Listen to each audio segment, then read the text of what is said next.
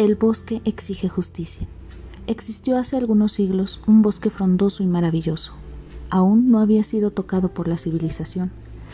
Este bosque era custodiado por una hada guardiana de la naturaleza llamada Yaiba y su fiel protector Wirándora, seres provistos de una gran sabiduría y gran sentido de justicia. Se encargaban de mantener el equilibrio en este hermoso paisaje. Una tarde, mientras en el bosque pasaba lo habitual, una nutria y su amada pactaban admirar la luz del sol al amanecer. Desafortunadamente, en el transcurso del día, un viejo cazador recolector de pieles encontró a aquella nutria. Después de fuertes golpes y el desenvainante sonido de un cuchillo, la otra nutria lloró. El cruel hombre había despellejado a su amado.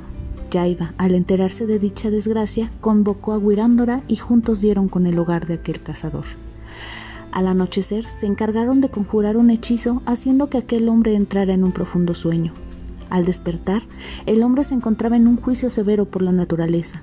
Entre árboles, animales, ríos, lagos y flores comenzaron a hacer las acusaciones pertinentes. Al cabo de unas horas, aquel hombre fue condenado.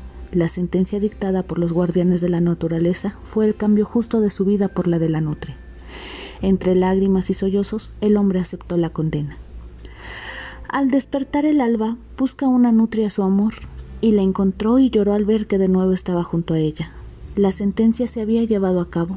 Aquel cazador su alma dio a cambio de la nutria, y Yaiba y Guirándora habían cumplido el pacto de cuidar la naturaleza.